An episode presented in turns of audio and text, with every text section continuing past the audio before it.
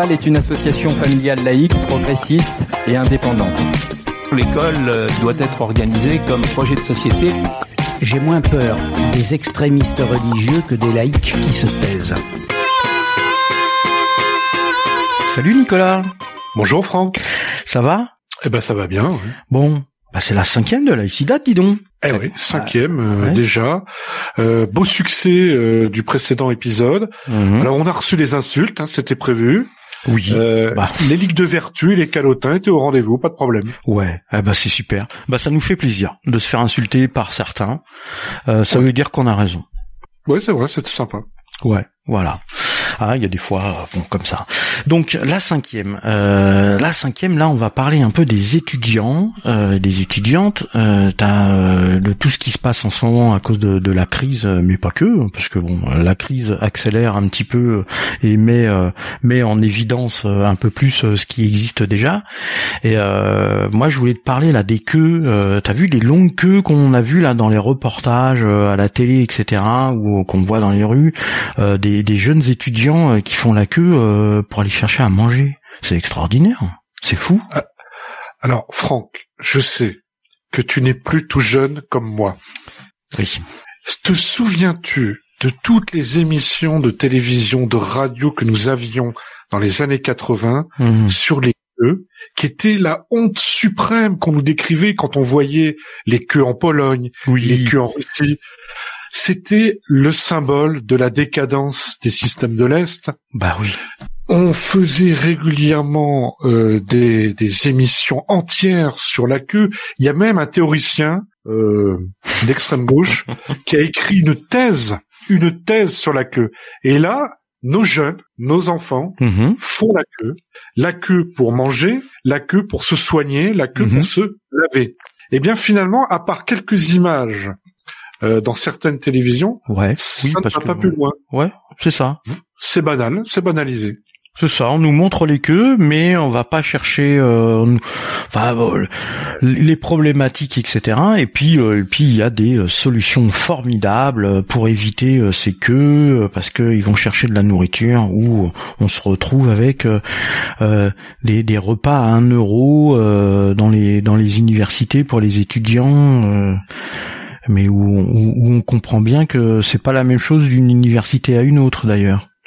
Oui, alors déjà il y a des disparités euh, entre universités, entre régions, entre types de Mhm. d'études. Parce qu'on va Oui. le voir, euh, les apprentis ne sont pas logés à la même enseigne. Exactement. Euh, voilà, en fait, euh, euh, on dirait qu'il y a une, une idéologie de la queue qui s'est qui s'est mis en place, une banalisation. Euh, on est en train de nous préparer à nous tous faire la queue. C'est ça. Ça commence par les jeunes Mhm. et ça va continuer par toute la, la population. Ouais, ouais, ouais. Alors là, en, en dehors des jeunes, moi j'ai vu là, il y a pas longtemps là, je suis sorti et euh, j'ai vu euh, la queue. euh, Bah c'était un, c'était un samedi, la queue au tabac. La queue à la boulangerie, la queue à la pharmacie, euh, la queue devant euh, des tentes pour faire des tests. On voit des queues partout. Et puis alors, avant 18 h c'est encore la queue. Hein. Donc là, on voit bien que le couvre-feu euh, à 18 h euh, il y a bien, euh, c'est un peu compliqué pour que tout le monde puisse euh, respecter. Ça devient fou, ouais. Ça devient quelque chose de banal. Et, et regarde, on fait maintenant la queue euh, pour la soupe populaire Mhm.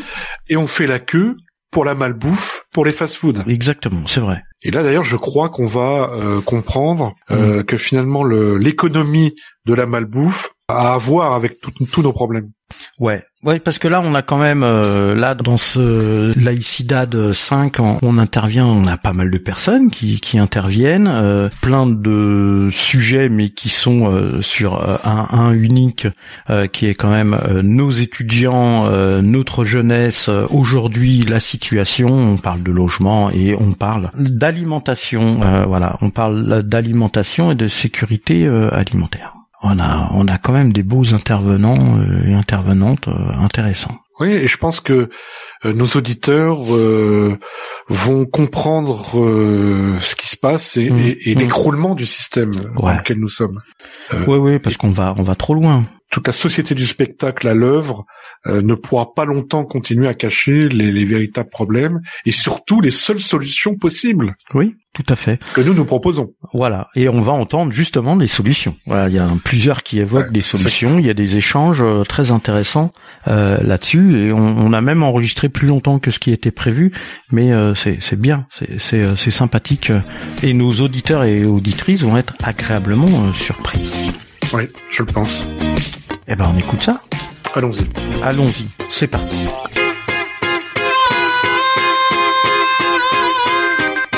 Et donc, euh, pour comprendre la situation, euh, nous avons invité euh, plusieurs personnes qui vont, d'une part, nous témoigner de ce qui se passe chez les étudiants, donc on a invité des, des, étudiants et également des responsables mutualistes de, bah, de mutuelle, la mutuelle familiale. Bah oui, quand même. la mutuelle a, a mené dans, dans, plusieurs endroits des actions de solidarité avec les étudiants. Euh, ensuite, on verra, on, discutera avec euh, avec des camarades euh, sur les solutions qui sont réfléchies et envisagées hum. pour résoudre les problèmes que nous déplorons. Alors, Aliénor, est-ce que vous pouvez nous expliquer ce qui se passe? Euh, alors du coup, donc en tant qu'étudiante, euh, je peux un peu parler de la situation. C'est vrai, en fait, euh, bah, on a tous vu passer sur sur internet les vidéos de de Rémi Buzy notamment, de Brut, qui filment les étudiants qui sont en train de faire la queue dans les associations alimentaires, etc. On a tous vu passer ça et en fait, donc tout ça c'est lié à la situation, au fait que les étudiants n'ont plus de job, non plus de, les jobs étudiants qui leur servent pour vivre en fait. Leurs revenus sont beaucoup plus bas qu'ils ne l'étaient avant. Ceux, enfin, certains ne bénéficient pas du tout d'aide de leurs parents ou sont étrangers et euh, sont seuls ici. Le fait d'être euh, aussi de vivre dans un petit studio et d'être isolé avec le confinement à 18 heures, ça, ça n'aide pas le, la communication, la vie sociale, etc. Donc euh, donc voilà, en plus d'être euh, d'être euh, isolé et euh, chez eux dans des enfin des petits studios. Enfin moi je parle parce que je suis à Paris, donc j'ai des amis qui vivent seuls dans des petits studios. en plus de ça, qui ne voient personne, on les enjoint à, enfin on les on les convie à rester chez eux et à pas voir leurs amis, ne pas voir leur famille, etc. Ou en tout cas, c'était comme ça que ça se passait pendant le confinement et pendant le couvre-feu, la situation n'est pas meilleure puisqu'en finissant les cours à 17h30, à 18h, voire même à 20h pour euh, certains TD et certaines facs, déjà c'est impossible d'aller faire ses courses, comme euh, pour beaucoup de personnes qui finissent aussi le travail assez tard, et, euh, et donc d'avoir une vie sociale qui est, enfin, en tant qu'étudiant, on, on, a besoin de voir ses amis, surtout qu'on est loin de sa famille, donc ça c'est impossible aussi. Euh, après, il y a certaines aides qui ont été mises en mises en place. Donc, je pense par exemple au repas à 1 euro au Crous, qui est un bon début, mais c'est pas suffisant dans le sens où il y a énormément de, de disparités entre les facs. C'est très inégal. Ce repas à 1 euro dans certaines facultés, on va retrouver un vrai repas, euh, un vrai repas chaud avec euh, un, un, dessert, donc il y a un yaourt mais une bouteille d'eau, donc ce qui est ce qui est largement, enfin ce qui est suffisant et de portions raisonnables.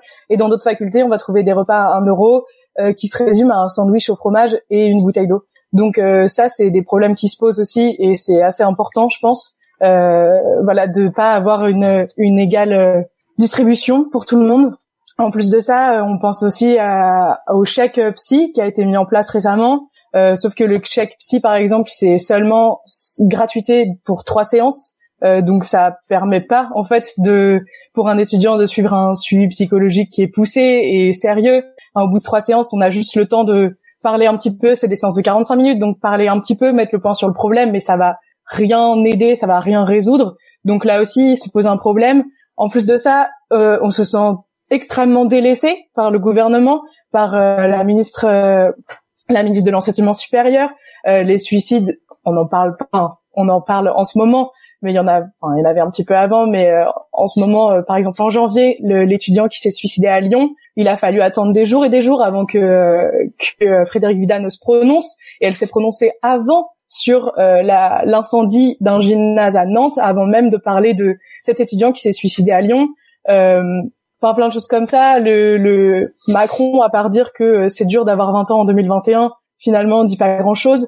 Euh, enfin, voilà, Frédéric Vidal qui euh, nous dit de rester chez nous et puis plus loin nous dit de sortir voir nos amis alors que c'était encore euh, une période de confinement à ce moment-là enfin voilà, je pense qu'il y a énormément de choses à dire, énormément de problèmes à résoudre, et euh, mais je pense que le, enfin voilà, le plus important c'est que les étudiants en ce moment, il y en a énormément qui sont en détresse psychologique et détresse financière, et, euh, et ces problèmes, j'ai pas l'impression qu'ils sont sur le point de se résoudre. Et le plus gros problème aussi, c'est que ce sont les étudiants eux-mêmes qui sont obligés de euh, de se mobiliser au sein d'associations pour subvenir à leurs propres besoins et pour s'aider entre eux, alors que euh, voilà le le gouvernement va pas euh, aider à cette hauteur-là. Enfin, c'est plus euh, les organismes privés. On voit aussi en ce moment les les grandes enseignes commerciales faire des faire des prix pour les étudiants. Leclerc a lancé, je crois que c'est Leclerc qui a lancé 20 repas pour 21 euros, quelque chose comme ça. Je sais qu'Intermarché aussi a aussi mis des mesures en place. Donc il y a beaucoup d'initiatives, mais très peu qui viennent du gouvernement, très peu, euh, voilà, très peu qui, voilà, qui viennent du gouvernement, et donc je trouve ça un peu euh, déplorable. Voilà. Merci Aliénor pour ce, ce témoignage. Euh, alors Alexandre, tu, enfin, vous êtes étudiant, euh, alors pas dans la même ville, je crois. Est-ce que vous vivez la même chose? Euh, étudiant mais un peu particulier parce que moi je suis apprenti donc euh, j'ai fait tout mon cursus euh, d'école en apprentissage donc la, la situation est un peu plus différente euh, sur un point de vue personnel directement personnel cependant j'ai encore euh, bah, tous les cercles d'amis qui sont étudiants et donc je peux constater certaines choses. Je suis visiblement moins renseigné que Aliénor sur ce qui se passe un peu dans les dans les universités et les facs. Et tout ça pour dire que, euh, mais que globalement, on ressent quand même un peu la, la même atmosphère la, la, de, de, de, délai, de délaissement, même si euh, on a pu voir quelques quelques actions qui ont été mises en place, euh, notamment pour les apprentis.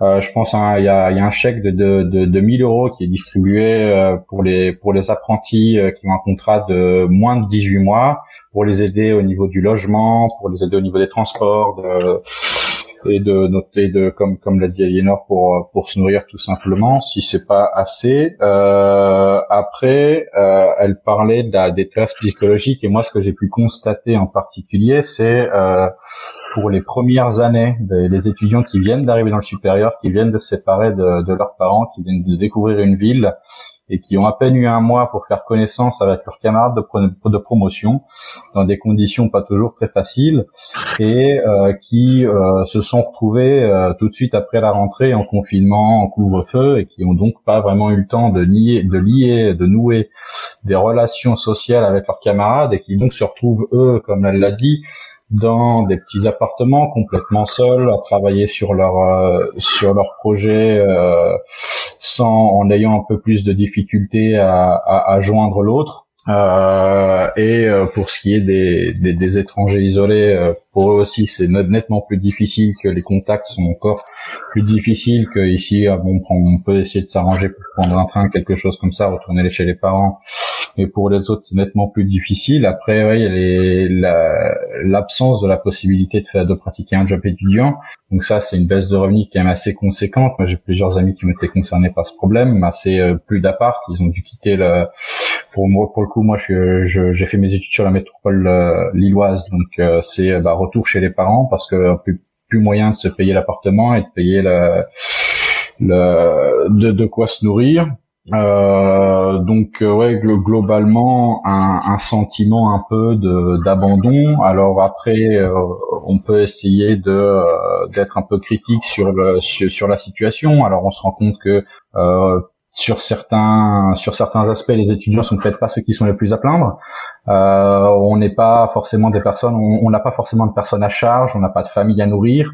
Euh, cependant, on a une génération, enfin, on a une génération à ces âges-là, euh, on découvre un peu la une vie d'adulte à petite responsabilité à part soi-même et euh, on a privé du coup euh, bah, ceux qui arrivent de, dans le supérieur euh, de euh, cette découverte un peu de l'insouciance ou alors euh, ceux qui en sortent euh, ce qui est mon cas d'opportunité d'opportunité de découvrir des gens de, de découvrir des métiers.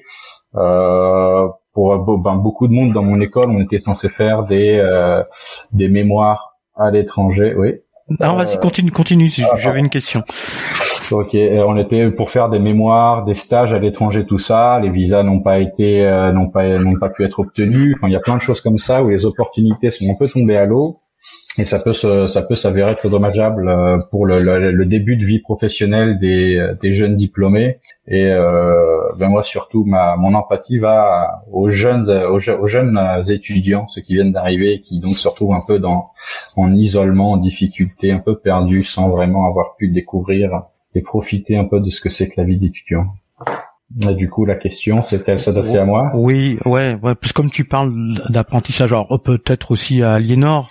Euh, du coup, le, fait d'être isolé comme ça et comme tu es sur de l'apprentissage, donc sur un, métier euh, euh, très assez rapidement, euh, tu, on, on, est aussi dans la construction d'un réseau de connaissances professionnelles quand on est aussi en apprentissage. Et donc du coup, il n'y a pas ça euh, bah alors ça va dépendre de l'entreprise. Euh, moi en l'occurrence je suis dans une usine donc il y a un peu une obligation de présence donc je vois encore un peu les gens tout ça.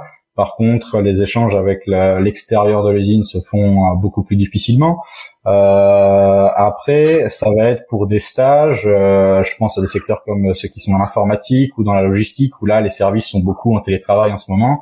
Et alors là, c'est vrai que du coup, la, la, rencontre avec les gens se fait plus du tout, ou en tout cas beaucoup moins, euh, parce que ben on voit plus les gens. Euh, là, moi, je sors d'une période de, de, six mois en télétravail. Ben, j'ai eu un interlocuteur que je avec lequel je parlais tous les jours, mais euh, j'ai eu un interlocuteur, j'ai parlé avec euh, grosso modo personne d'autre pendant toute la durée de, hmm. mon mémoire. Donc euh, bah puis là puis là aussi on parlait d'isolement, bah là j'étais globalement j'allais de mon bureau à mon lit et puis de mon lit à mon bureau et je faisais pas grand chose d'autre. Donc au bout d'un moment c'est un peu pesant. Donc là moi mon retour en entreprise je l'ai un petit peu fêté parce qu'au moins malgré le masque, malgré les distanciations, au moins on peut discuter et interagir un petit peu. Donc c'est surtout ça qui est très dommageable en fait, c'est le manque d'interaction en en direct, en réel avec les gens, euh, qui, euh, qui, qui finit par peser. Et là, euh, pour les étudiants qui font leurs cours à distance, c'est ça peut être très compliqué. Et alors la fausse bonne idée, enfin selon moi, je sais pas si Alinor, je pense que tu pourras faire une réponse là-dessus. La fausse bonne idée de vouloir faire un jour de présence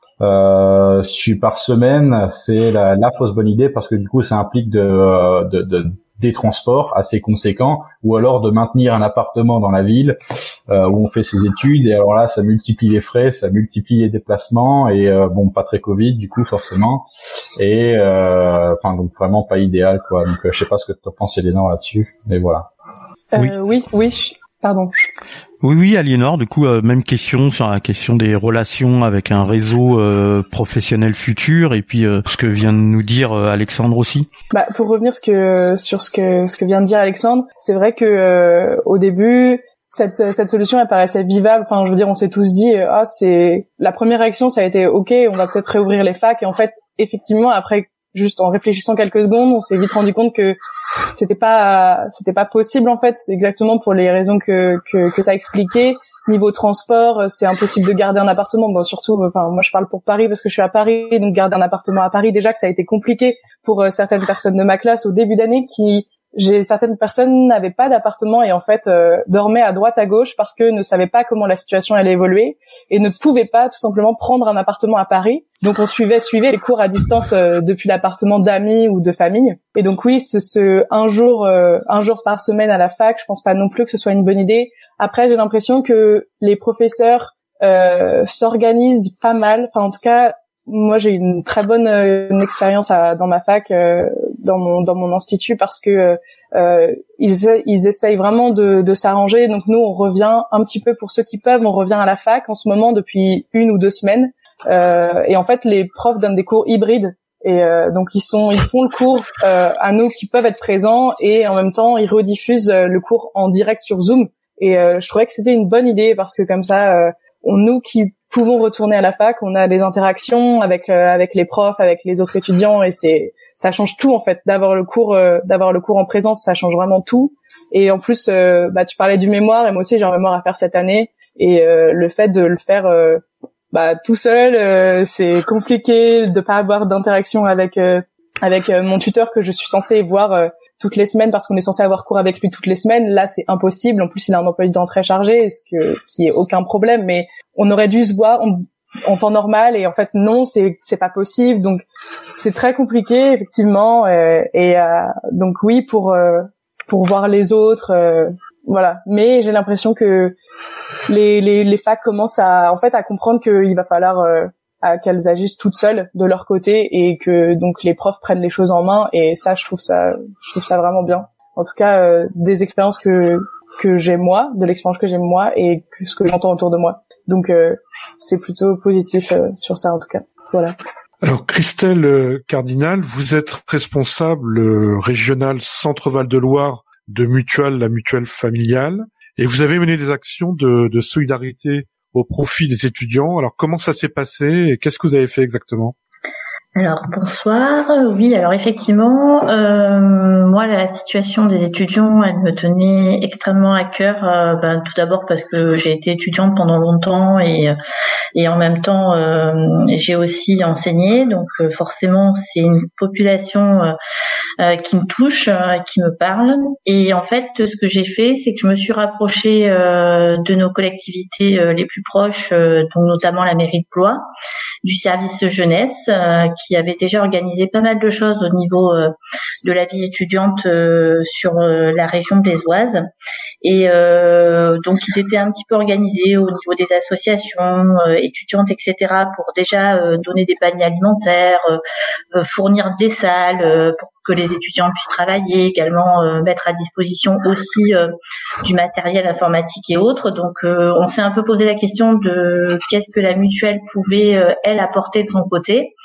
Euh, dans nos valeurs, ben forcément, il y a la dignité, il y a euh, l'humain, il y a euh, le fait que on ait envie de porter nos valeurs de solidarité. Et donc, de fait, on a tout de suite pensé à un kit hygiène et santé que qu'on pouvait distribuer aux étudiants, ben, les moins, en fait, ceux qui avaient le moins accès finalement aux aides. donc, on s'est tourné vers les filières post-bac euh, dans, un lycée euh, voilà qui propose en fait euh, des filières style l'optique, le génie civil et autres. Et en fait, on a fait une distribution euh, de plus de 100 kits euh, à ces filières post-bac. Alors là, on a rencontré les étudiants, on a pu échanger avec eux euh, sur leurs difficultés, euh, le fait d'être en présentiel, de présenter des examens, de n'être là que finalement quelques jours euh, par mois ou par semaine. alors après, c'était avec le lycée Camille Claudel de Blois, donc c'était assez bien organisé au niveau en fait des turnovers dans le dans le lycée. Mais c'est vrai que là, pour le coup, les étudiants, ben, ils ont été extrêmement surpris euh, du fait qu'on s'intéresse aussi à eux, euh, qu'on ait entendu aussi euh, le fait qu'ils étaient pas forcément bien lotis euh, au niveau euh, de cette crise sanitaire. Et effectivement, alors euh, moi j'entends ce que ce que nos jeunes étudiants là nous disent qu'effectivement ils sont peut-être pas les plus les plus blâmés dans cette dans cette crise sanitaire, mais en même temps j'ai envie de dire que oui parce que on a tous été jeunes, on a tous été étudiants et on a tous su à un moment donné ce que c'était que la vie étudiante et la vie sympa des étudiants. Et aujourd'hui cette génération elle est un peu sacrifiée Alors au-delà des difficultés financières, des difficultés sociales, euh, économiques, euh, structurelles et fonctionnelles, ils ont aussi cette difficulté aujourd'hui ben, de ne pas pouvoir se construire en tant que, que personne sociale euh, dans un groupe, d'être en identité. Moi, je rejoins beaucoup Alexandre sur le fait que les étudiants qui rentrent en première année bah c'est, enfin, je sais pas comment ils arrivent à se positionner euh, sur cette vie étudiante là. Donc, euh, on a, on a été proche d'eux. Alors, au-delà du kit euh, qu'on a pu distribuer, on a été aussi des partenaires de dialogue pour leur donner un temps d'expression et surtout avoir des échanges avec eux et aussi les rassurer sur peut-être l'avenir et leur dire qu'effectivement, ben voilà, ils sont en train de passer une situation difficile, mais que après chaque tempête, le beau temps revient et qu'on on leur espère une vie étudiante euh, plutôt sympa euh, dans les mois à venir. Voilà, donc ça a été un peu notre message. Donc euh, on a été à la fois une petite aide et en même temps, j'espère aussi des oreilles, un point d'écoute pour eux et voilà, et des, le fait qu'on se soit intéressé à eux, j'espère sincèrement, euh, mais c'est le retour qu'on a eu un petit peu, donc ça nous ça nous a réconforté sur cette action. On espère franchement que ça leur a apporté un peu de baume au cœur, un peu d'espoir. Euh, voilà, dans les retours qu'on a eu, c'est ce qu'ils ce qu'ils ont eu tendance à nous dire en fait. Alors Mathieu Douillot, euh, vous êtes l'alter ego de, de Christelle qu'on vient d'entendre dans en Picardie, dans le Nord et en Normandie. Et vous avez également mené des actions euh, de ce type-là. Pouvez-vous nous expliquer de quoi il s'agissait? Bien sûr. Donc euh, côté euh, côté géographique, la- l'année 2020, on, a beaucoup parlé de nos aînés, on a un peu moins parlé de notre notre jeunesse. Typiquement, nous travaillons sur la ville d'Amiens. Amiens était l'année dernière la capitale européenne de la jeunesse, et, euh, et on a eu plusieurs actions qui, euh, qui au fur et à mesure ont disparu. Et, euh, et notamment la, la typologie concrètement du, de nos étudiants et euh, les jurys, les, euh, les passations et autres. Donc pour l'action que nous avons menée avec euh, avec le président de la Somme, ça a été simple, ça a été déjà de prendre contact avec la fédération des, des associations étudiantes. On a la chance, et je ne sais pas si c'est une chance, d'avoir une épicerie solidaire pour les étudiants sur Amiens. Et, euh, et cette prise de contact nous a permis déjà d'échanger sur les besoins. Euh, typiquement, notre notre premier objectif était euh, était d'intervenir à un niveau plutôt alimentaire. Et, euh, et après réflexion et après échange, on s'est rendu compte que le côté hygiène, le côté santé, puisque l'hygiène c'est la base de la prévention, euh, le côté protection périodique. Alors c'est c'est malheureusement très à la mode, mais on gagne beaucoup en visibilité sur ces sujets. Il y a il y a plus réellement de tabou. Et, euh, et notre souhait, ça a été bah, justement d'intervenir en nature, de faire une donation en nature de, protection périodique, de euh, d'hygiène bucco-dentaire, de savon, pour permettre aux, étudiants adhérents. Donc on a on a un peu plus de 220 euh, étudiants qui euh, qui utilisent euh, l'Agorae bah, tous les jours, toutes les semaines. Donc on est parti sur une base de 250 prestations que nous avons livrées donc en, ce début de semaine. Très bien, merci. Belle action, bravo. Et je pense qu'il y en aura d'autres, parce que me semble-t-il que il y a une action qui est prévue sur Calais d'ici quelques jours. Exactement, nous avons un, président sur le Calaisie qui est très actif aussi. Voilà, parfait. Alors, euh, Philippe Martin, vous êtes le, le délégué de l'UFAL au CNAGEP et euh, donc le l'UFAL a, a, a signé une motion à l'intérieur de cette organisation, euh, une motion en faveur de la situation des étudiants en proposant des solutions.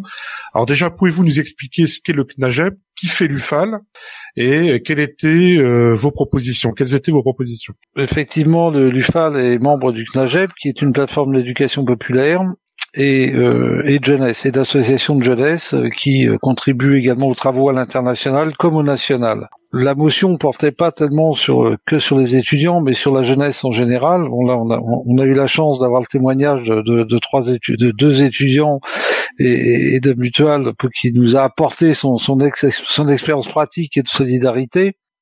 Le constat est quand même plus large au niveau de la jeunesse, en ce sens qu'il est très alarmant.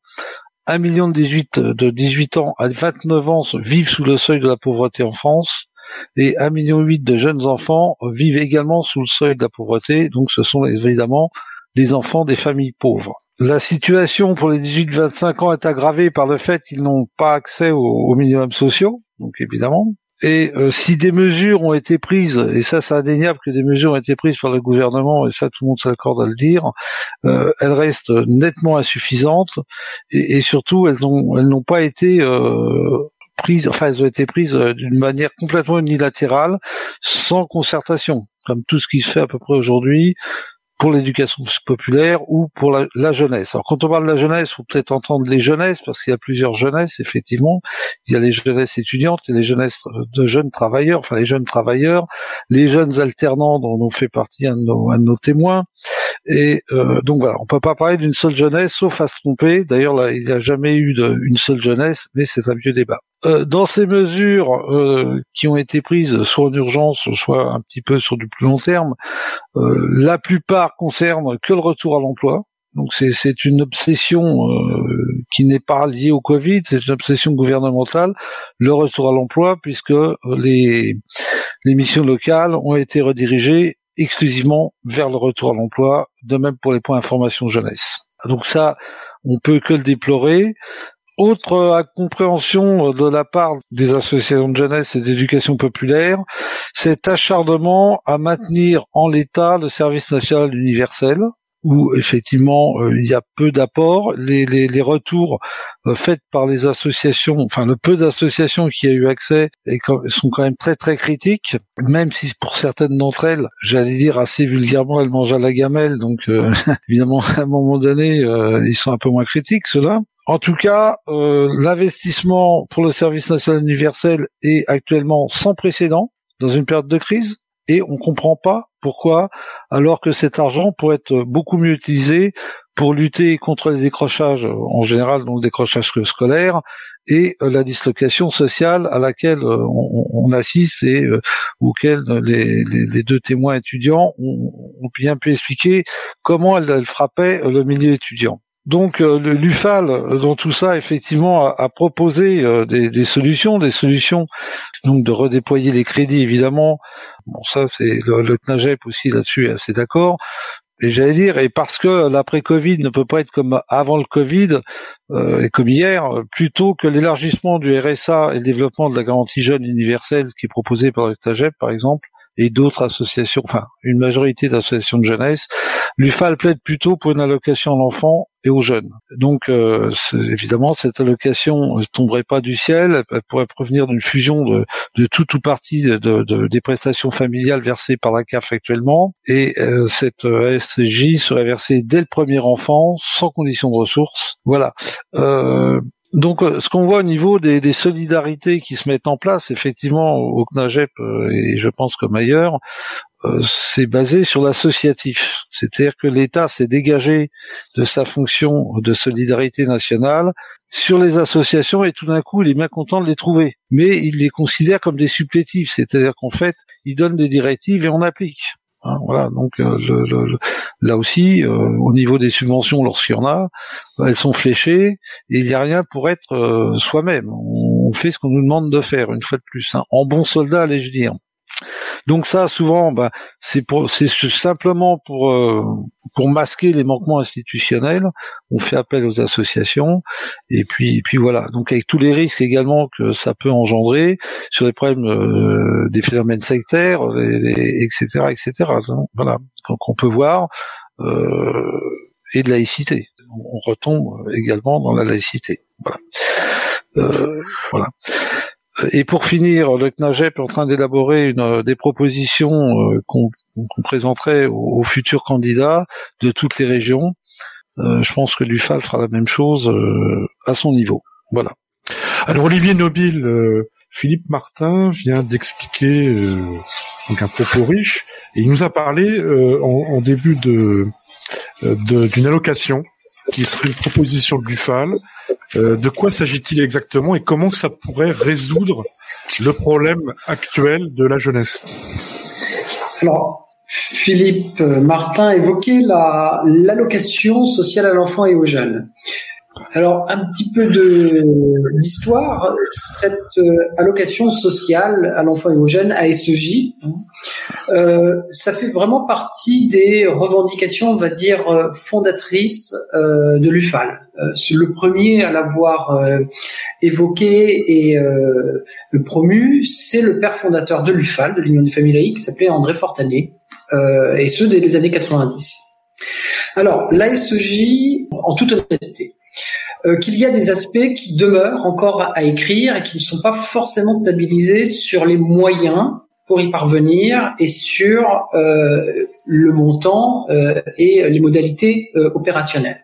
En revanche, cette prestation, cette allocation sociale à l'enfant et aux jeunes, par contre, est, est, quand même bien stabilisée sur ces principes. Le premier point, c'est de partir d'un principe, enfin d'un constat, plus exactement, euh, euh, relatif, je dirais, aux limites actuelles de la politique familiale, puisque le premier point euh, de l'ASEJ enfance, donc, c'est de euh, partir du principe que la branche famille de la sécurité sociale, hein, donc gérée par les caisses d'allocation familiale, est un grand succès, mais comporte aussi quelques euh, zones d'ombre. En particulier, le fait que les pouvoirs publics n'ont eu de cesse de transformer la branche famille de la sécurité sociale, qui est une des quatre branches de la sécurité sociale, qui est encore financée par la cotisation sociale des travailleurs, eh bien les pouvoirs publics n'ont eu de cesse de transformer la branche famille en un auxiliaire de l'État en matière de redistribution et de lutte contre la pauvreté, au détriment de sa vocation originelle, euh, égalitaire, de soutien euh, des familles dans une euh, perspective d'amélioration du bien-être des enfants. Notamment, l'un des constats principaux, c'est qu'aujourd'hui, il n'existe guère plus qu'une seule prestation familiale à proprement parler universelle, et encore très partiellement universelle, ce sont les allocations familiales. Pourquoi très partiellement universelles Parce que déjà, il y a une éviction des familles avec enfants uniques du bénéfice des prestations familiales, ça c'est déjà le premier point. Et le deuxième point, c'est que depuis la réforme euh, euh, de 2014, les allocations familiales sont modulées en fonction du revenu euh, alors même que ceux qui cotisent le plus euh, concrètement à euh, son financement ben, sont aujourd'hui ne sont plus du tout bénéficiaires. Or, je rappelle que la branche famille de la sécurité sociale ne poursuit pas un objectif originellement redistributif, mais bien vraiment de distribution de ressources, je dirais des salariés entre l'ensemble des familles. Alors ça, c'est le premier point. Donc le, deuxième point, c'est que on a confié à euh, la branche famille de la sécurité sociale une charge de plus en plus forte de gestion finalement de minima sociaux, c'est-à-dire de prestations de solidarité, en tout cas de lutte contre la pauvreté, c'est-à-dire le chose tel quel, au détriment de sa vocation originelle. Ce qui fait que la plupart des prestations familiales aujourd'hui sont placées sous condition de ressources. Et par ailleurs, la branche famille est amenée à gérer en particulier le RSA et les aides de logement, qui sont des prestations qui ne sont pas des prestations euh, familiales à proprement parler, mais des prestations de solidarité. Et cela a pour euh, conséquence assez problématique de générer, alors ce que certains économistes appellent euh, une forme de courbe en U des prestations familiales, c'est-à-dire que nous avons affaire à des prestations familiales plutôt généreuses entre guillemets tout en bas de l'échelle finalement un système fiscal euh, avec le système de quotients familiaux euh, et quotients conjugaux, euh, je ne vais pas forcément rentrer dans le détail, mais en tout cas le système des parts, euh, etc. Donc qui est assez favorable, je dirais, pour les classes moyennes aisées. Par contre, un système euh, à l'inverse de, de prestations qui est plutôt Hein, pour une même structure familiale, relativement moins généreux pour bah, les catégories moyennes intermédiaires. Donc ça, c'était c'est le premier volet sur lequel euh, donc nous on a voulu réfléchir à l'UFAL euh, et de manière à proposer une solution euh, qui permette véritablement de rétablir la branche famille déjà dans sa vocation originelle de soutien égalitaire de l'ensemble des familles et d'amélioration des conditions de vie des familles avec enfants. Alors cela passe par plusieurs principes clés euh, sur lesquels, euh, par contre, il y a un consensus assez marqué. Le premier, c'est notre attachement euh, tout à fait net à la branche famille de la sécurité sociale et la défense de l'action sociale départementale des caisses d'allocation familiale. L'idée, bien évidemment, c'est que nous sommes absolument hostiles à l'idée d'une étatisation complète euh, de la branche famille et l'idée que euh, celle-ci puisse se transformer à terme en un poste budgétaire de l'État ou pire, en un crédit d'impôt euh, qui serait cumulé avec tel ou tel autre dispositif fiscaux existant. Nous sommes très attachés à la démocratie sociale, c'est-à-dire à la présence de représentants des des assurés sociaux, des, des allocataires au sein du conseil d'administration, et donc nous sommes des ardents défenseurs de la branche famille au même titre que nous sommes d'ardents défenseurs de la cotisation sociale. Donc ça, je ne vais pas rentrer dans le détail. On a fait un, des plusieurs émissions sur la question euh, dans la ESIDA, un dossier. J'ai rédigé un dossier entier. Il y a même eu une controverse avec euh, Henri Sterdignac. Néanmoins, nous sommes très attachés au financement mmh. par la cotisation sociale, c'est-à-dire par le salaire socialisé de la branche famille. Et donc, nous sommes bien évidemment hostiles au mouvement euh, colossal hein, de fiscalisation des ressources de la euh, de la branche famille de la sécurité sociale, qui se traduit par finalement une, une privation démocratique in fine, puisque c'est l'État qui devient le véritable euh, gérant, gestionnaire effectivement de la branche famille. Donc ça, effectivement, c'est un point euh, assez important. Et on considère que les prestations familiales font partie du salaire socialisé et que les travailleurs de la nation, donc ne peuvent pas, je dirais, euh, exercer si on ne tient pas compte des enjeux du temps familial. Ce n'est pas possible. Imaginez un travailleur euh, qui ne pourrait pas faire garder ses enfants, qui ne pourrait pas les élever. Je pense que cela, aurait des conséquences dramatiques sur la productivité euh, du travail et sur, la création tout simplement de richesses de notre, de notre pays. Ça, c'est un point important. Troisième point important, et là qui est quand même un sujet euh, qui commence à faire son petit bonhomme de chemin, y compris dans le débat public, c'est l'idée qu'il faudrait que les prestations familiales soient versées dès le premier enfant. Ça, c'est un archaïsme absolu que nous ayons affaire à des allocations familiales, qu'ils soient versées qu'à compter du deuxième, qu'ils soient optimales à compter du troisième, etc. Ce qui laisse supposer que les enfants n'ont pas une valeur égale. On est bien d'accord aux yeux, je dirais, aux yeux des, pouvoirs publics. Ce n'est pas normal. Euh, très concrètement, euh, cette orientation-là s'inscrivait quand même sur un, une, une, approche euh, nataliste des prestations familiales avec lesquelles il convient de rompre. Et je crois vraiment qu'il est temps désormais d'étendre les prestations familiales et les allocations familiales à, tout le moins, je dirais, dès euh, le premier enfant. Donc ça, c'est un point assez capital.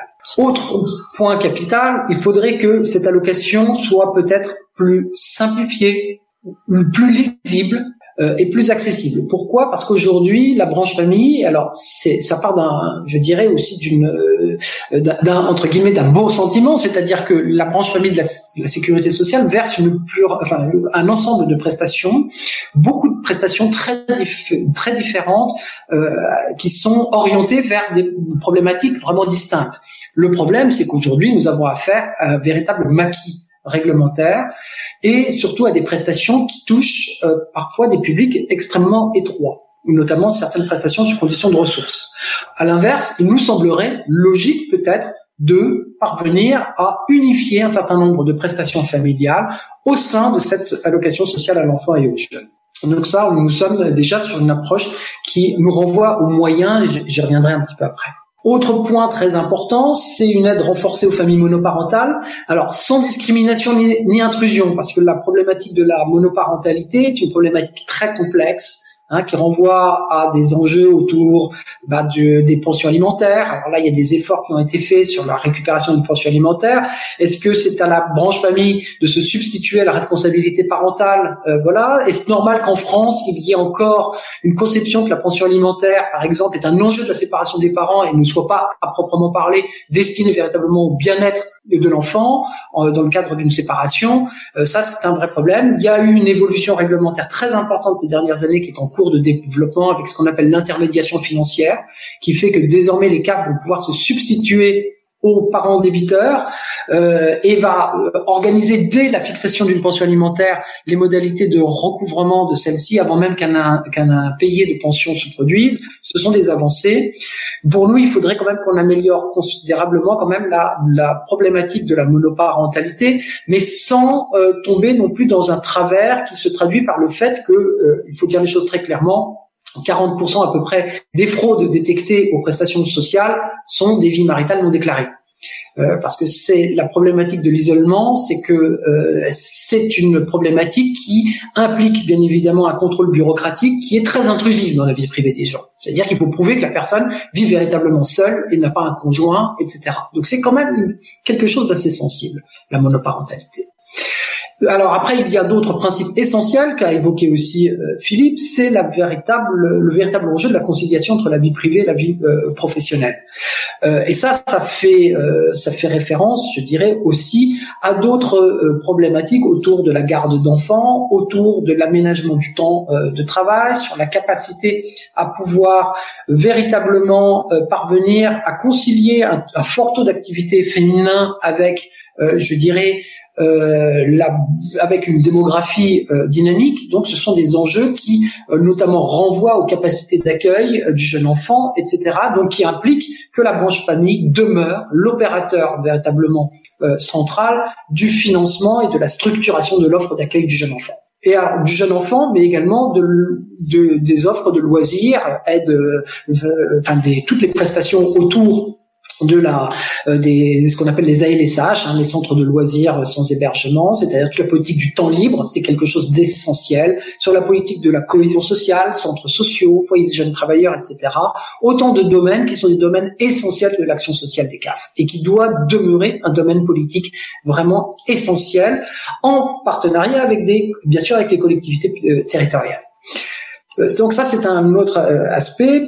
Enfin, il y a euh, le point qui nous intéresse tout particulièrement aujourd'hui, c'est-à-dire qu'il faudrait que cette allocation sociale à l'enfant et aux jeunes soit effectivement le véritable tremplin vers l'autonomie du jeune adulte. Et cela, ça passerait par le fait que cette prestation familiale serait directement versée au jeune adulte, c'est-à-dire le majeur euh, à, compter de ses 18 ans, jusqu'à l'obtention, je dirais, d'un premier emploi stable ou au plus tard jusqu'à 25 ans s'il poursuit euh, des études. Et là, ça impliquerait effectivement d'envisager cette prestation véritablement comme, euh, comme une possibilité de mettre fin à ce bizutage social généralisé des étudiants qui doivent vivre des moments, je dirais, de, pour certains, de détresse financière pour pouvoir poursuivre des études.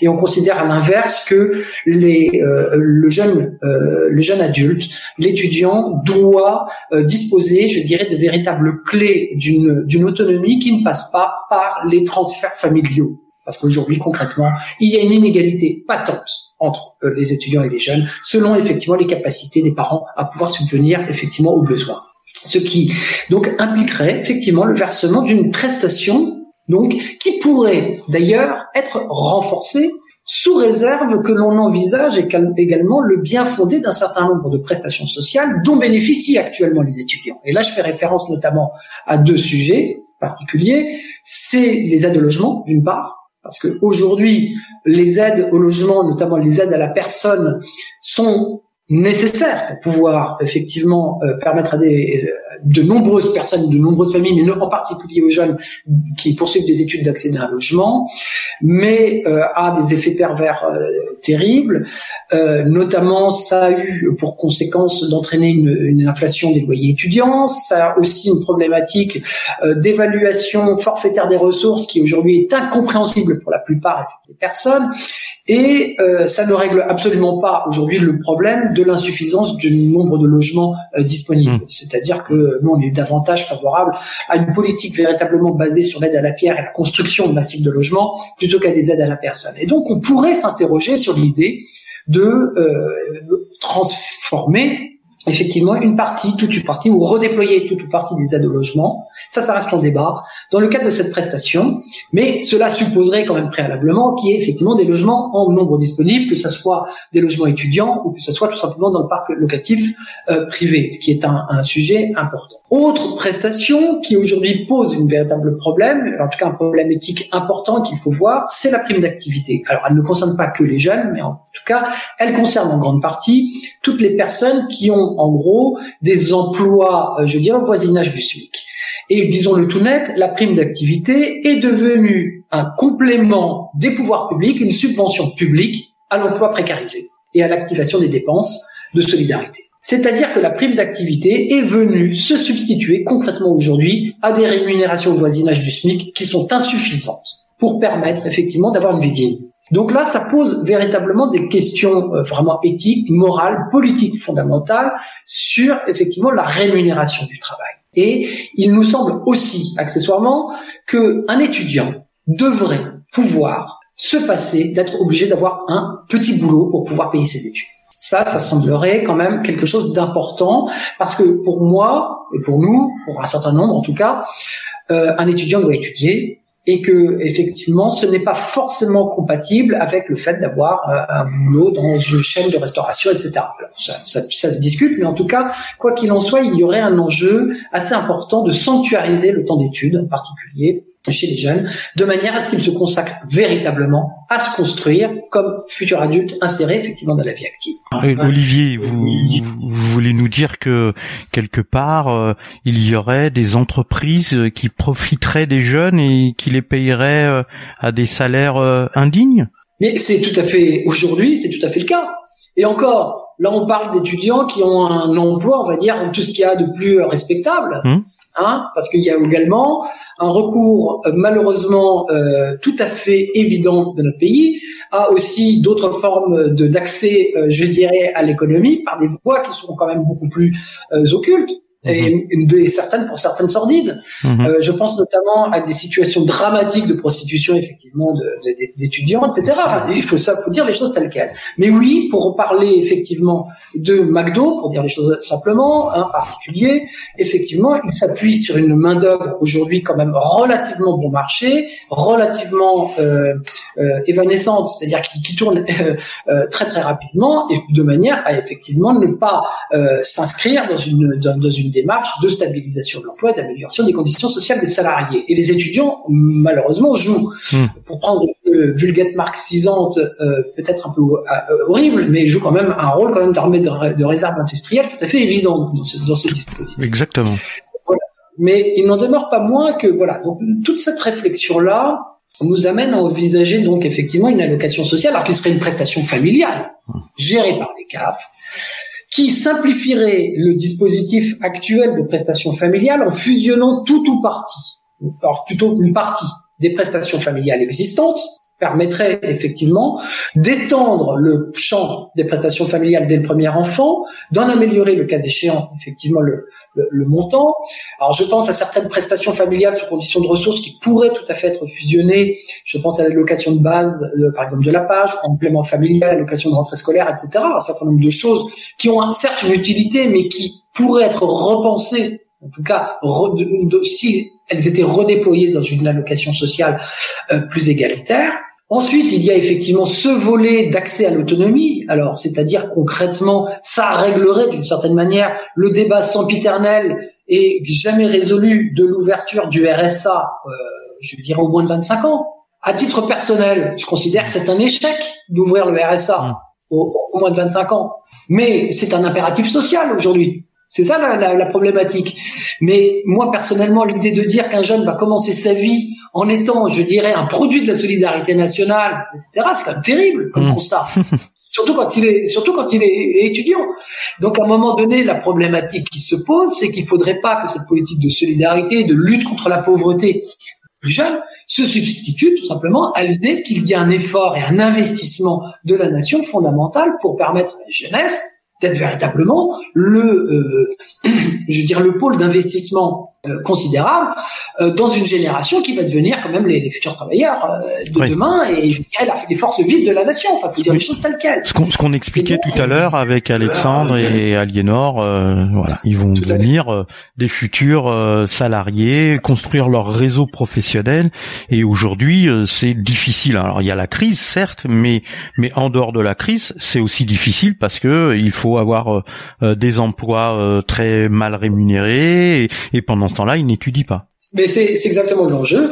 Donc effectivement, la- la- le volet accès à l'autonomie, tremplin vers l'autonomie, est un enjeu pour moi d'importance capitale. Arrêtons de faire de la vie étudiante quand même un bizutage social euh, obligatoire, je dirais d'une partie de la jeunesse, qui, qui cristallise les inégalités sociales euh, liées au patrimoine familial et aux capacités euh, voilà des parents de pouvoir aider, etc., etc. Donc ça c'est un enjeu colossal. Alors bon voilà, j'ai donné en, en grande ligne effectivement les, les, les- les termes de cette allocation sociale. Néanmoins, il y a encore des débats et il y a des débats importants qui n'ont pas été forcément réglés.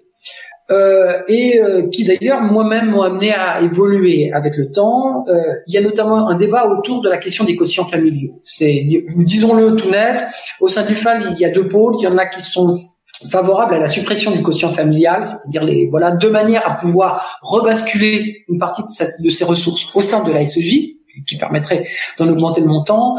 Et il y a des personnes qui sont hostiles, partant du principe qu'il ne faut pas mélanger la, la politique fiscale et les enjeux fiscaux notamment la question autour de l'impôt républicain sur le revenu progressif, etc., avec la politique familiale de la sécurité sociale, je fais partie de cela.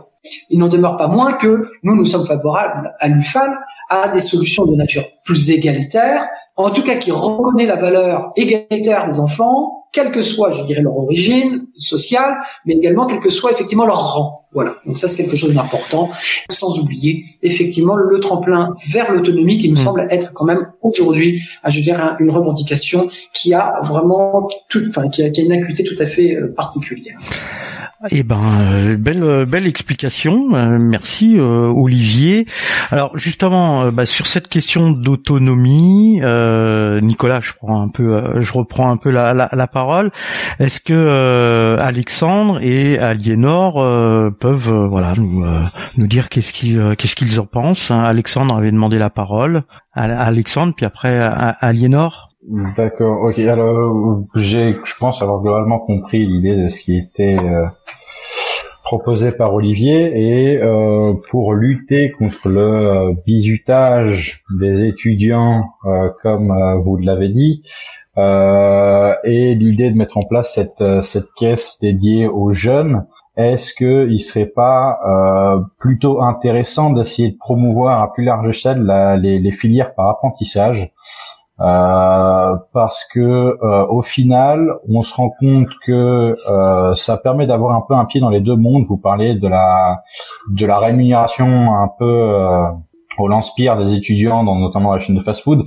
Euh, la rémunération des étudiants quand on est apprenti, elles sont toutes euh, codifiées, elles dépendent de l'âge, elles dépendent du niveau d'études, euh, et ça permet du coup, euh, en plus d'un complément d'un certain nombre d'aides, donc je vais parler uniquement pour, pour ce qui se passe ici dans la région des Hauts-de-France en tout cas, il y a quand même un grand nombre d'aides qui sont apportées euh, aux apprentis, alors et puis à différencier les contrats d'apprentissage et les contrats professionnalisants, mais il y a un, un grand nombre d'aides qui sont quand même apportées, donc peut-être plus essayer de faire la communication, la promotion euh, et euh, l'aide aux entreprises euh, pour le recrutement euh, d'apprentis en plus grand nombre, parce qu'au final il y a quand même un certain nombre de, de métiers euh, et d'études qui peuvent se faire en, en, ayant un pied dans les deux mondes et ça permettrait justement d'effacer. Et puis ben, du coup j'en suis un peu un cas comme tout le reste de ma promotion et d'un certain nombre d'écoles déjà en France et dans le Nord pour parler de ce que je connais, euh, de limiter un peu cette précarité, euh, permettant à un étudiant d'avoir un certain niveau de vie, de pouvoir quand il est en études bah, profiter de se consacrer uniquement à ses études et quand il, est, il a besoin de, enfin, quand il travaille, il est uniquement concentré sur son travail. Grosso modo, ce serait comme ça que ça se passerait. Je pense que ce serait peut-être même plus profitable que de vouloir euh, en, euh, instaurer le fait qu'un étudiant ne doit se concentrer uniquement qu'aux études et euh, n'ont pas essayé de travailler parce que je pense en plus c'est un, c'est un très bon euh, outil d'insertion dans le monde du travail et de, un très bon outil de responsabilisation aussi parce que ben, on commence à devoir gérer ses propres finances, on prend une indépendance vis-à-vis des parents. Vous parliez tout à l'heure notamment de ceux qui euh, n'auraient pas de ressources venant des parents. C'est quand même un super outil qui, enfin, qui, qui est quand même disponible dans un certain nombre de cas et quand moi, je, enfin, Aliénor, je sais pas, tu pourras peut-être en parler plus précisément, mais dans les universités, je sais que c'est quand même, euh, parce que moi je suis en école, du coup je suis pas en université, euh, ça m'a l'air assez limité en fait cet accès à l'apprentissage. Mmh. C'est uniquement euh, positionné sur le master ou la dernière année de master et euh, je, je, pense que ce serait peut-être plus une bonne idée de d'étendre le, le, le, spectre d'accessibilité de, de, de l'apprentissage au niveau de, enfin pour les étudiants du coup. Oui. Donc Aliénor? Oui. Euh, oui, moi je suis tout à fait d'accord avec ce que vient de dire Alexandre. En fait, euh, j'ai quand je cherchais mes formations, donc moi je suis dans le, domaine de la culture. Quand j'ai cherché des formations en master, euh, j'en ai trouvé. Je crois que j'ai dû sélectionner 16 masters, enfin une quinzaine de masters. Une ou deux proposaient des formations en apprentissage et euh, c'était seulement un an ou, euh, enfin voilà, la deuxième la deuxième année du master je trouve que c'est extrêmement, euh, c'est très réduit, c'est très rare parce que je sais pas, j'ai l'impression, je sais pas si si c'est pertinent, mais en tout cas j'ai l'impression qu'en France il y a une une culture un peu euh, euh élitiste dans le sens où il faut faire des études, euh, euh, une licence, un master. Euh, faut que ce soit à cinq ans où on fait que apprendre, faut que ce soit quelque chose où on réussisse et que après ce master là, euh, on soit paré pour euh, entrer dans la vie active et qu'en fait on le travail ne peut commencer qu'à partir de ce moment-là. Et j'ai l'impression qu'on sont un peu en fac en tout cas sont un peu euh, mis de côté ces formations en, apprentissage en alternance. Je sais pas trop pourquoi. Enfin ça je trouve que ça donne pas assez d'opportunités aux jeunes justement de s'insérer dans la vie professionnelle. Euh, et je pense que ça pourrait servir à énormément de énormément de personnes justement pour pouvoir vivre pendant ses études et justement s'insérer beaucoup plus facilement, avoir plus d'expérience aussi avant de s'insérer dans la vie professionnelle parce que après la fac, la fac ne n'aide pas à l'insertion professionnelle. Euh, on peut trouver des stages de temps à autre. Euh, les stages sont pas forcément obligatoires dans certaines formations et en fait on se retrouve expulsé. Enfin, on se retrouve euh, expulsé de la fac et euh, et et voilà et jeté sur le milieu du travail avec des expériences très réduites et des entreprises qui ne veulent pas embaucher justement à cause de ces expériences réduites et qui ne veulent pas donner cette chance euh, cette chance aux jeunes et euh, je trouve ça très très dommage. Mm. Ok, merci Nicolas. On vient d'aborder une, une, forme de paradoxe parce que euh, on parlait d'autonomisation de, des jeunes par le biais du projet de l'UFAL, etc. Et, et, à un moment, on, on a compris que euh, finalement pour euh, pour s'autonomiser, le, le, seul apprentissage qu'il y avait du monde du travail, c'était de fabriquer de la malbouffe.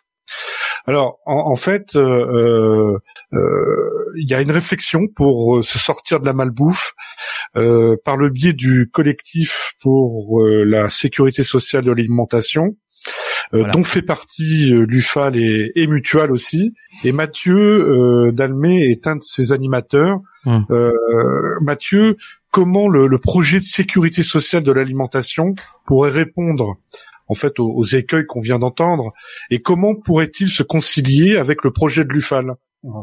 Euh, donc le, projet de sécurité sociale de l'alimentation, il vise à permettre à tout le monde d'avoir accès euh, à, à, 150 euros par mois de nourriture, euh, en tout cas de, de crédit euh, alimentaire, par exemple sur la carte vitale, pour euh, pouvoir faire ses courses euh, et acheter euh, de l'alimentation avec cet argent-là.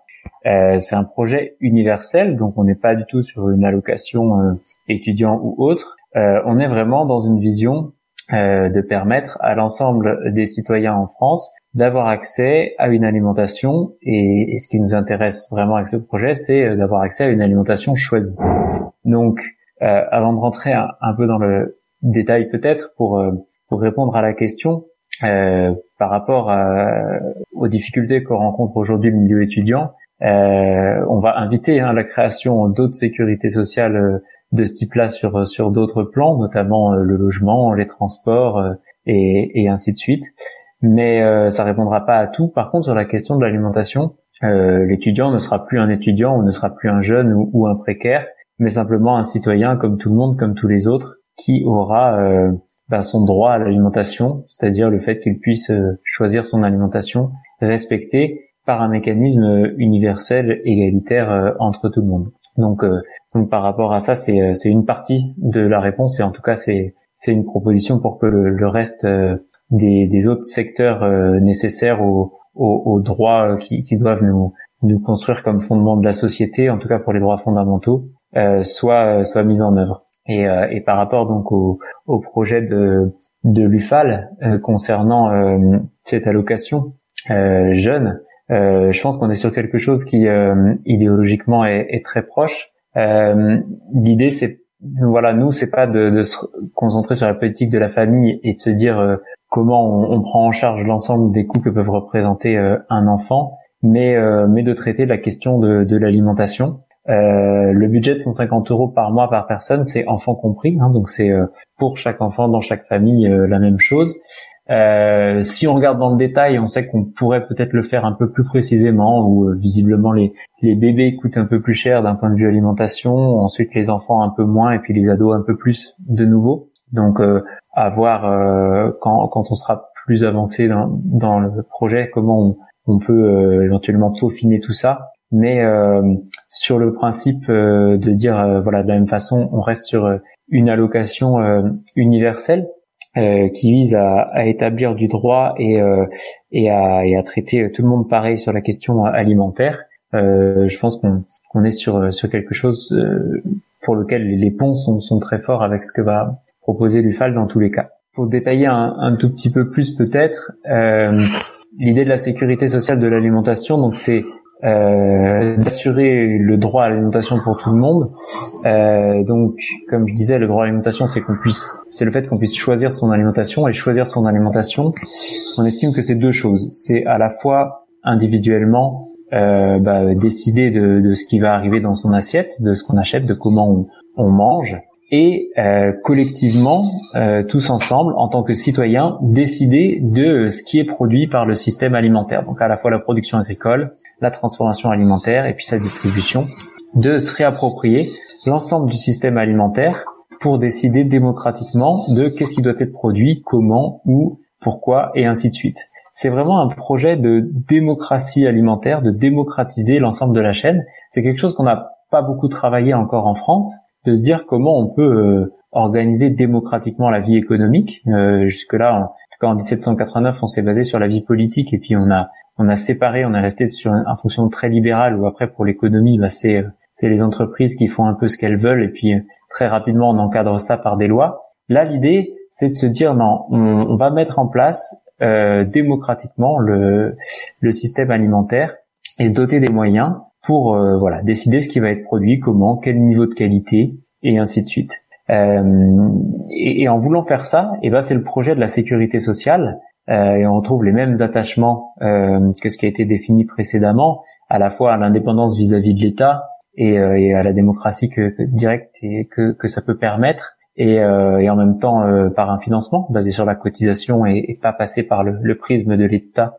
via de l'impôt ou des taxes. Euh, c'est en fait le, le, projet de la, sécurité, sociale de santé, mais plus que le projet, enfin c'est l'existant qui a eu lieu entre 46 et 67 en tout cas, euh, de, dans le fonctionnement du régime général de sécurité sociale, qui nous a paru euh, le plus pertinent pour euh, élaborer et étayer cette idée de dire comment on met en place une démocratie alimentaire et on, et on répond au droit à l'alimentation, euh, parce que bah, simplement ça, ça c'est le seul exemple, en tout cas le plus abouti, d'une réflexion qui a eu lieu sur euh, bah, comment on peut démocratiser l'économie à la fois avec euh, avec ces trois piliers que sont l'accès universel. C'est pour tout le monde pareil c'est pas c'est pas pour les pauvres c'est pas pour les précaires c'est pas pour les jeunes c'est euh, pour tout le monde mécanisme de cotisation pour financer ça le deuxième pilier de chacun selon ses moyens, à chacun selon ses besoins, et euh, on prend une cotisation. Alors il y a plein de réflexions après. Est-ce que est-ce qu'on la prend sur l'ensemble de la valeur ajoutée, ce qui pourrait être intéressant, ou est-ce qu'on la prend euh, sur les salaires comme c'est fait pour la sécurité sociale de santé? Il y a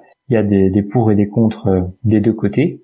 Et puis troisièmement, on crée des caisses locales de sécurité sociale de l'alimentation qui vont être amenées à décider quels seront les produits conventionnés, donc sous-entendu quels sont les produits qu'on veut voir euh, bah, accessibles avec cette carte vitale, qu'est-ce qu'on veut qu'ils soient produits, c'est comme je disais, comment et où se doter des, mécanismes euh, de, contrôle de certification pour suivre ça, et aussi euh, de conventionner à des acteurs avec une logique de transition, c'est-à-dire qu'on si on sait que personne ne se lève le matin pour mettre des pesticides dans l'assiette de ses enfants. Si les gens le font, c'est euh, parce qu'il y a des contraintes économiques et autres. Donc l'idée, c'est premièrement de lever ces contraintes économiques par euh, un budget assuré pour l'alimentation. Et, euh, et, deuxièmement, euh, voilà, si, si demain tout le monde se dit, ben oui, en fait, dans le conventionnement, on veut plus qu'il y ait de pesticides sur ce qu'on va manger, ou en tout cas toute une liste des plus dangereux qui, qui sauterait, on n'a pas la production en face. Et, et donc, bah voilà, il faut se donner le temps d'accompagner les acteurs de la production pour euh, les conventionner sur un mécanisme de transition et de se dire que d'ici deux à trois ans, eh ben euh, ils sont plus, euh, ils se passent de ces pesticides là et on assure que leur production, elle leur soit achetée à un prix rémunérateur pour l'ensemble des de, de, leur travail. Donc ces 150 euros qu'on propose, c'est des 150 euros indexés sur une éventuelle et probable et certainement souhaitable et nécessaire augmentation du prix de l'alimentation pour que le prix qu'on paye notre alimentation corresponde à, à des logiques de responsabilité euh, sociale et, euh, et, environnementale, en tout cas que les, le coût du travail permette aux paysans de, de, vivre correctement et aux autres producteurs de la chaîne alimentaire, et, euh, et qu'en plus, euh, bah oui, quand on respecte l'écologie, ça coûte un peu plus cher de produire, et donc qu'on puisse aussi assumer ces coûts-là. donc c'est un budget 150 euros qui a vocation à, à évoluer en fonction de la pertinence et de l'exigence des critères qu'on mettra en place. C'est euh, une, une, voilà un projet pour se dire fondamentalement euh, il n'y a que démocratiquement qu'on arrivera à concilier euh, les objectifs de, de, transition écologique euh, qui sont nécessaires aujourd'hui avec de la justice sociale et et la mise en place de droits et de répondre non pas à l'urgence par des mécanismes bidouillés et tricotés comme l'aide alimentaire et plein d'autres choses, mais avec avec ce qui a fait les fondements de, de la sortie de la Seconde Guerre mondiale en établissant des mécanismes permettant de mettre en œuvre des droits de façon universelle pour l'ensemble des habitants du territoire. Voilà ce que je peux en dire euh, rapidement. Donc si, je comprends bien, euh, entre l'UFAL et le collectif pour la sécurité sociale de l'alimentation, en fait les McDonald's n'auraient plus euh, de clients et n'auraient plus de travailleurs, hein, puisque avec les 150 euros dont vous venez de nous parler, forcément les étudiants qui seraient autonomisés n'auraient plus besoin d'être exploités et puis ils iraient consommer autre chose que cette affreuse malbouffe. J'ai bien compris? Bah euh, si euh, McDonald's euh, accepte de ne pas faire de profit euh, sur ses restaurants, de payer correctement et de ne plus exploiter les étudiants qui travaillent dedans et de faire des hamburgers à partir de bons produits, bon bah pourquoi pas garder l'enseigne McDonald's et se faire des lieux sympas et conviviaux où on peut manger un burger parce que ça fait du bien. Ça fait beaucoup de si. Donc euh, il y a des chances qu'ils soient pas conventionnés et qu'on crée euh, d'autres euh, d'autres restaurants de burgers à côté comme comme il y a déjà plein de petits projets comme ça qui existent. Et alors nos jeunes, là, qu'est-ce qu'ils pensent de, de ces projets, enfin de, de ce projet de, de carte vitale de l'alimentation à 150 euros par mois? Je vais laisser Aliénor commencer cette fois. Ok.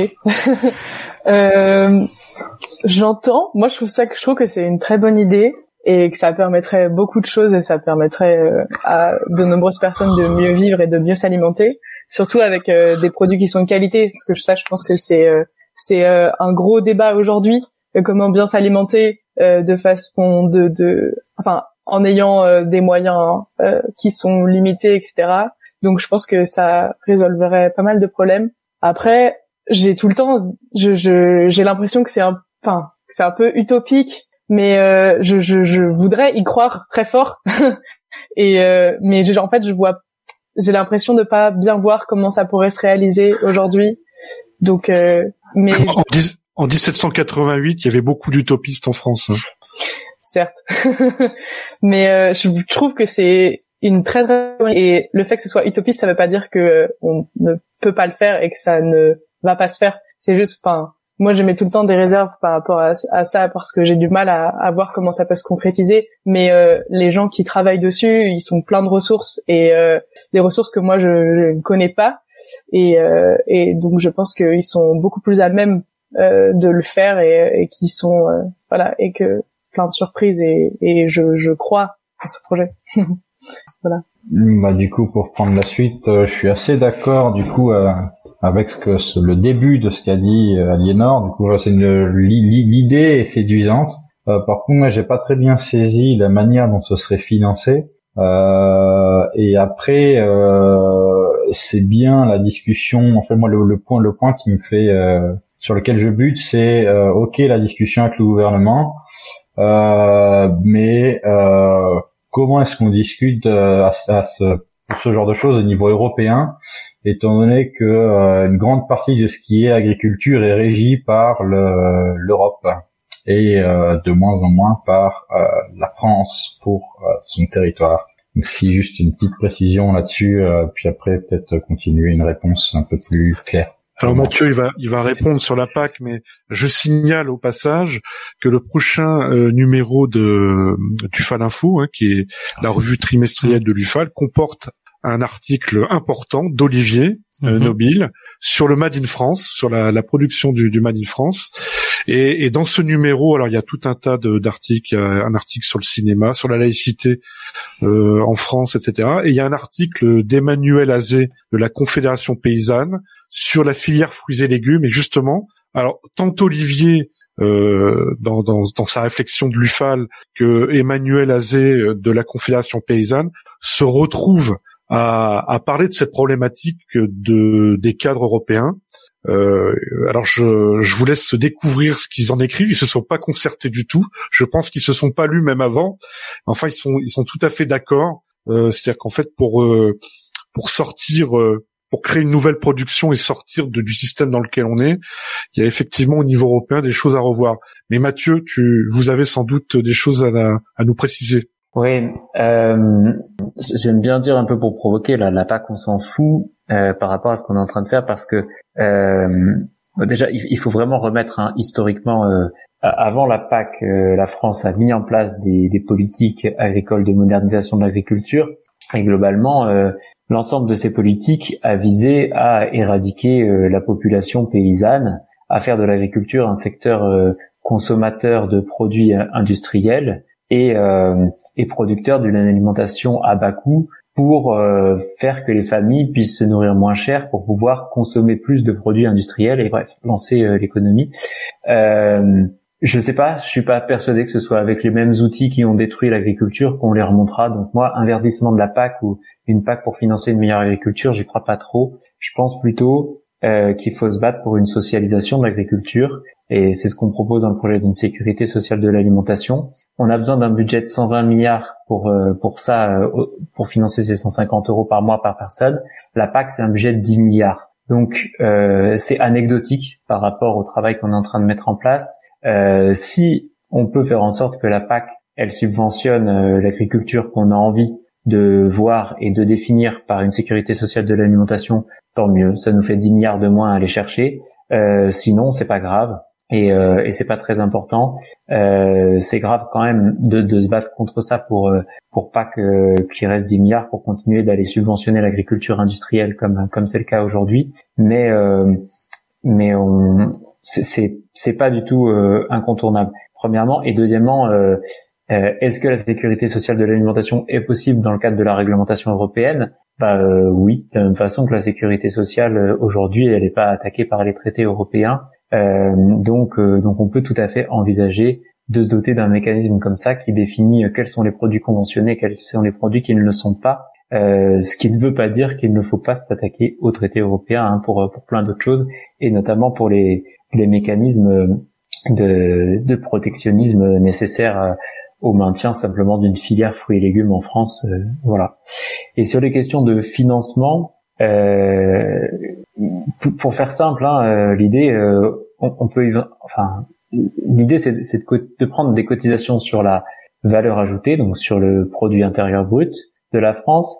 Euh, on peut les prendre exactement de la même façon que se font les cotisations pour la sécurité sociale, c'est-à-dire financées sur le salaire ou les revenus mixtes pour les indépendants.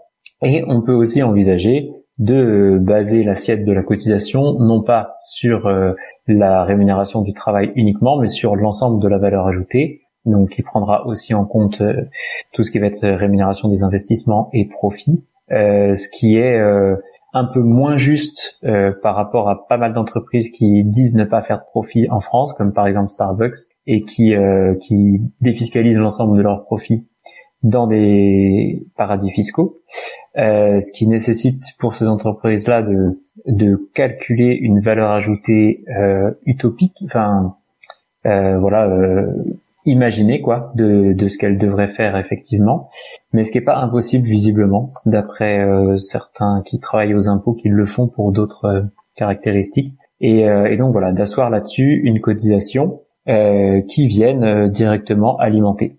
Simplement pour donner un ordre d'idée, si demain on n'arrivait pas à prendre euh, de cotisation sur la valeur ajoutée et que ça se basait uniquement sur les salaires, pour avoir ces 120 milliards d'euros, on serait sur une cotisation de 10% sur les salaires. Euh, donc, donc en gros, voilà, quelqu'un qui gagne 1500 euros, ça lui ferait une opération blanche. en dessous, on est bénéficiaire. Au-dessus, on est contributeur. Et donc euh, l'idée c'est comment on peut euh, euh, éventuellement se baser un petit peu là-dessus et voir aller voir si on peut aller chercher ailleurs que sur la masse salariale aussi, en, en essayant de, de, calculer le profit un peu de, tous de toutes les grandes entreprises notamment, pour ajouter et pour faire en sorte que le point de bascule il se fasse pas à 1500 mais plutôt plutôt entre 1007 et, et 2002 quoi, entre le, le, le revenu médian et le, et le revenu moyen. Au-dessus, on estime normal que les personnes soient contributaire du système. En tout cas, dans, dans Ingénieurs sans frontières, là, l'association dans laquelle je suis et, sur le projet qu'on travaille.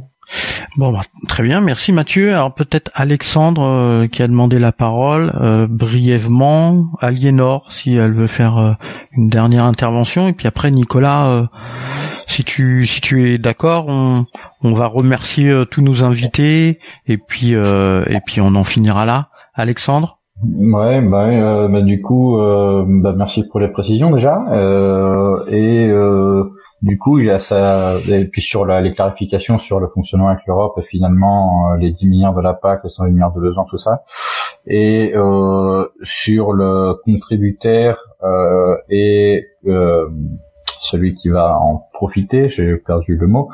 Euh, est-ce que du coup on retomberait pas dans, étant donné que là, il me semble que la majeure partie des, des ceux qui vont hein, Comment expliquer ça? En fait, est-ce qu'on retomberait pas dans le, la courbe Je sais plus exactement si c'était Olivier ou euh, euh, Philippe qui en parlait de la courbe en U, où on se retrouve avec euh, encore une fois la, la, classe moyenne intermédiaire qui se retrouverait à payer en grande partie ce, cette cette allocation l'alimentation euh, pour une partie qui serait bénéficiaire et un système euh, un système économique fiscal qui euh, avantage un, qui a tendance à avantager un peu ceux qui gagnent un peu plus. Est-ce qu'on se retombe est-ce qu'on retomberait pas à nouveau dans, dans un peu le, même le même travers?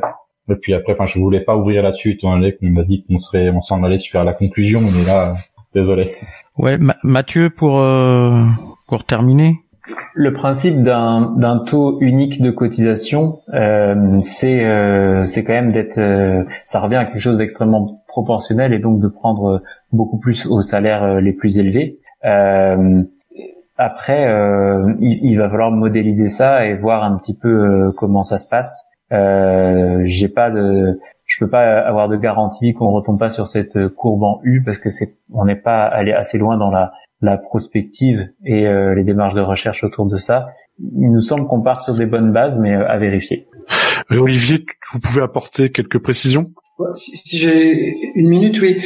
Je bon, je je suis très intéressé puis par cette euh, proposition de sécurité sociale de l'alimentation qui m'oblige aussi d'une certaine manière à sortir de, de, de mon cadre réflexif hein, qui s'appuie sur le déjà là donc c'est toujours très stimulant, euh, j'ai aucun problème. Moi je dis simplement attention, attention, attention à l'idée d'une cotisation sur la valeur ajoutée. Ça, moi je, je le dis, pour moi c'est une c'est une fausse, enfin c'est une impasse. Selon moi, euh, je ferai remarquer à toutes fins utiles que la cotisation sur la valeur ajoutée, ça a été euh, l'objet de rapports dans les années 90, rapport euh, Chadla, rapport Foucault, rapport Malek, etc., qui visaient à réformer le financement de la, de la sécurité sociale dans une approche qui, disons-le tout net, était une approche euh, quand même plutôt néolibérale. Euh, je dis, voilà, je répète souvent à tous ceux qui considèrent que la valeur ajoutée, la cotisation sur la valeur ajoutée et le financement idoine, que la meilleure, la plus simple, la plus sociale, la plus directe manière de, taxer ou de, de socialiser la valeur ajoutée, c'est l'augmentation des salaires. Voilà. Et que la cotisation patronale et l'augmentation des salaires, c'est mécaniquement une cotisation sur la valeur ajoutée. Voilà. La problématique de la cotisation valeur ajoutée, je m'arrêterai là parce que ça mériterait d'autres débats, mais est très problématique parce qu'elle suppose également d'être capable de régler des problématiques de dissimulation d'assiettes, elle pose, euh, donc euh, tu as évoqué, hein, vous avez évoqué tout à l'heure, elle pose d'autres problématiques autour également de la question de la substitution capital-travail. Euh, voilà.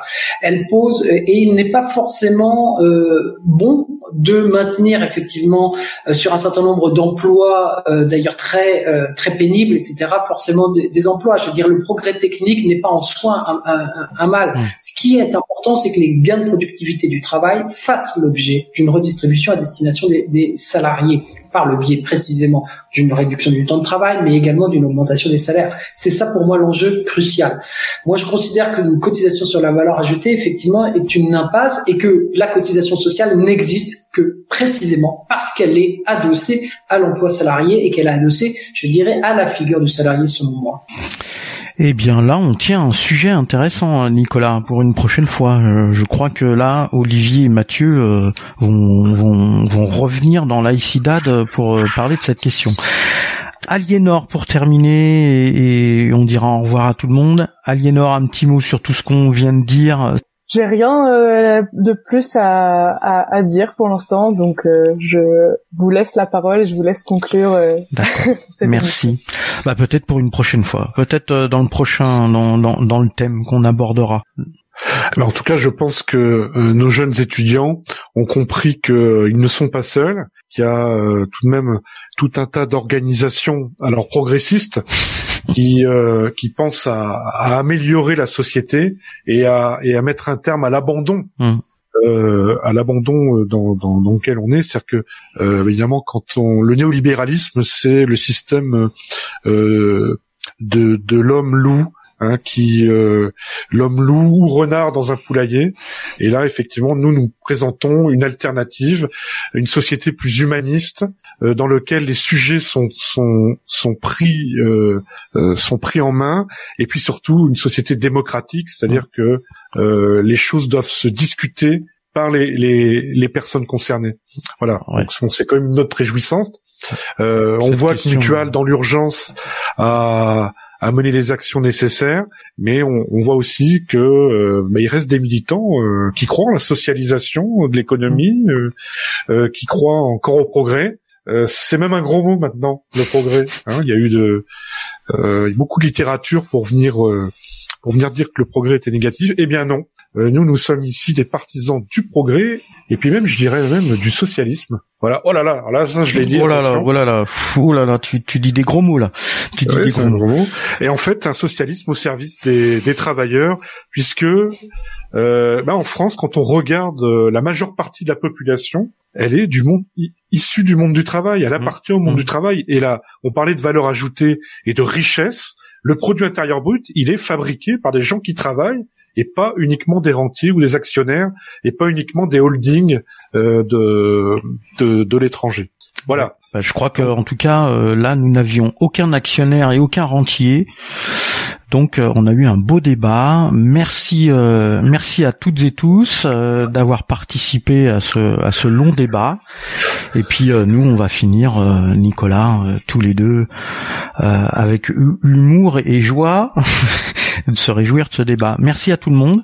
Au revoir, à bientôt. Merci pour l'invitation. Au revoir. Merci à vous et Merci, au revoir. Au revoir. Au revoir. Ouais, Salut, tout le monde. Merci Olivier. Eh bien, dis donc, euh, belle, euh, belle émission quand même. Là, bon, ça a duré un petit peu, hein, comme on disait tout à l'heure. Ça a duré un petit peu, mais euh, pas mal d'interventions très intéressantes. Et là, on touche quand même un sujet. Alors, on parle des étudiants, mais en fait, euh, pas que, quoi. Effectivement, je crois qu'on éclaire euh, un véritable problème de société. C'est ça. Et les, les réformes, les rustines, euh, les, les lois spectacles bavardes Mm.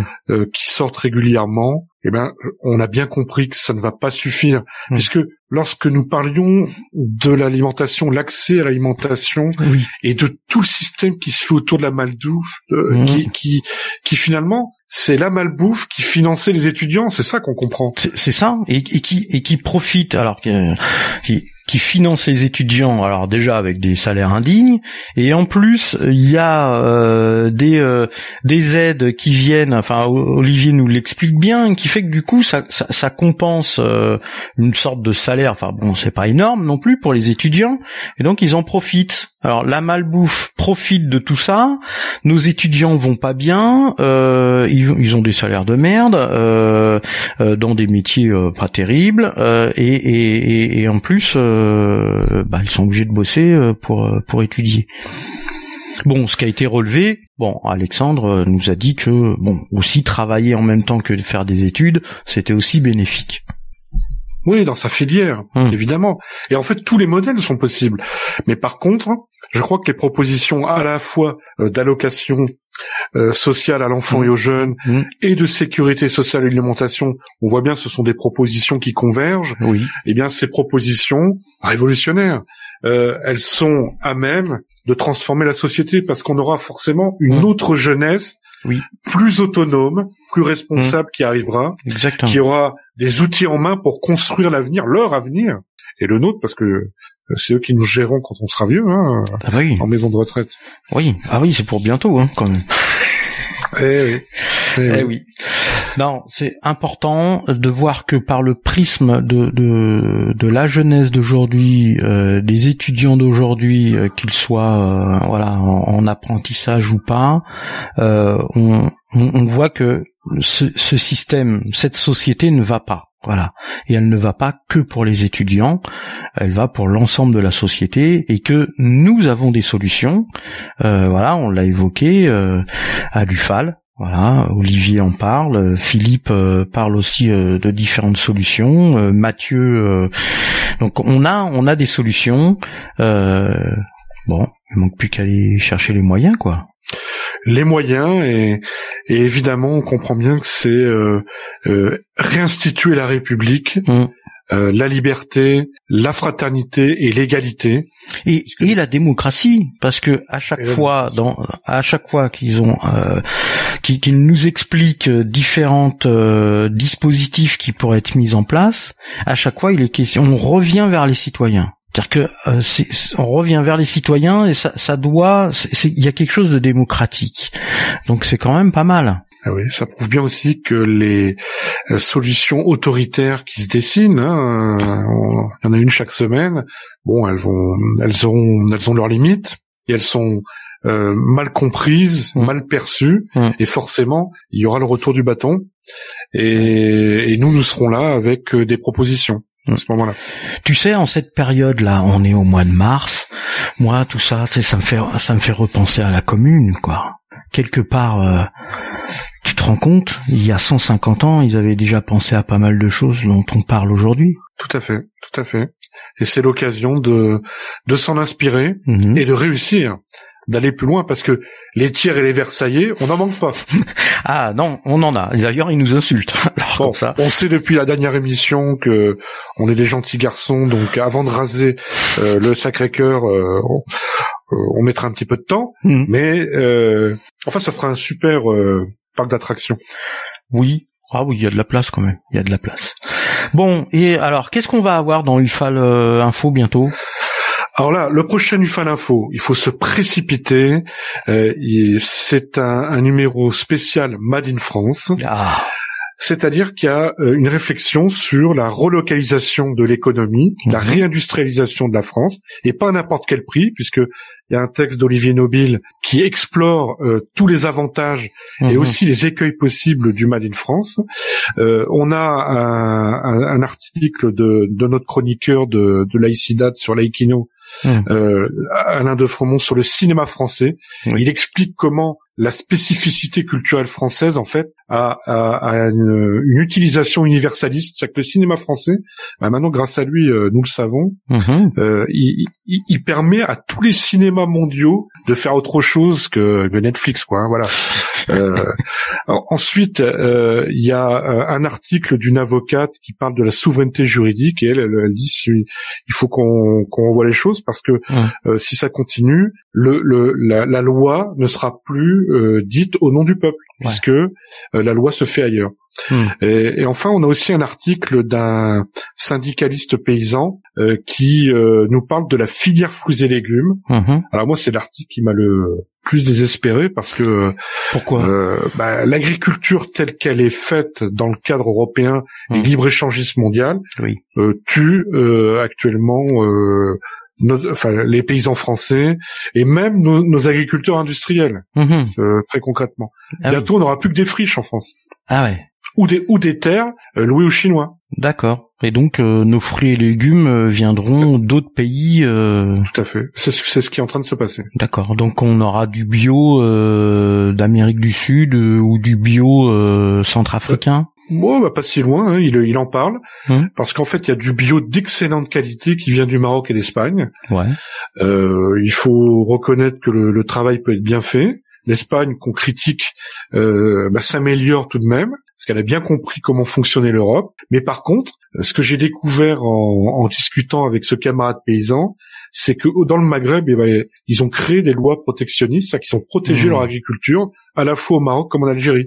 Et nous, par contre, dans les traités européens dans lesquels nous sommes, et les traités libre-échangistes mondiaux, notamment celui qui vient d'être signé avec le Mmh. Brésil, grâce à Macron, eh bien, euh, on peut pas protéger notre modèle social et notre modèle d'agriculture sans pesticides. Ah ouais, c'est bien malheureux, c'est bien malheureux que on, ne puisse pas faire tout ça. Enfin, qu'on ne puisse pas. Si, on peut le faire. Il faut reprendre le pouvoir. Alors, UFA l'info, il faut s'abonner. C'est 16 euros par an, Mmh. 4 euros euh, le numéro. On c'est moins cher par électronique, mais enfin, il faut s'abonner. Et il y a une nouvelle revue semestrielle, 200 pages, 11 contributeurs, cause cause républicaine. Cause républicaine. Euh, et ça, c'est euh, c'est un petit manuel Mmh. du combattant républicain en trois parties. Il y a une explication de mots. Mhm. Il y a ensuite des articles de fond et ensuite des, des, des textes historiques. Alors c'est fait en partenariat avec les éditions matériologistes, donc c'est un bel ouvrage. Euh, là, il faut absolument se précipiter. Euh, dès que vous allez écouter cette émission, il faut aller sur le site internet ufal.org, souscrire 15 euros au lieu de 20 pour le premier numéro. Tu m'en as mis un de côté, tu me l'as dédicacé? Évidemment. Ah, merci. Ah, Tu es, là, tu es le premier à qui j'ai pensé. Ah, merci Nicolas. Merci. Donc, comment on fait pour le commander? On va sur le site internet? Alors on va sur le site internet où on écrit à l'UFAL Mhm. Et euh, on donne son petit pécule de 15 euros au lieu de 20. D'accord. Bon, bah les gens qui vont écouter euh, le podcast, euh, ils vont retrouver euh, facilement euh, le, le lien euh, du site internet de lufal.org. Et puis, euh, puis voilà, ils vont se balader sur le site et ils vont trouver assez rapidement. Tout à fait. Bon, Nicolas, merci. Merci Franck. Merci aux auditeurs et aux auditrices de nous avoir écoutés. On vous dit à bientôt. Oui. Alors prochaine émission, ce sera certainement sur l'égalité. Ah, alors, vaste sujet, très bien. Bon, à bientôt. Salut Nicolas. À bientôt Franck. Au revoir tout le monde. Au revoir. L'UFAL est une association familiale laïque, progressiste et indépendante. L'école euh, doit être organisée comme projet de société J'ai moins peur des extrémistes religieux que des laïcs qui se taisent.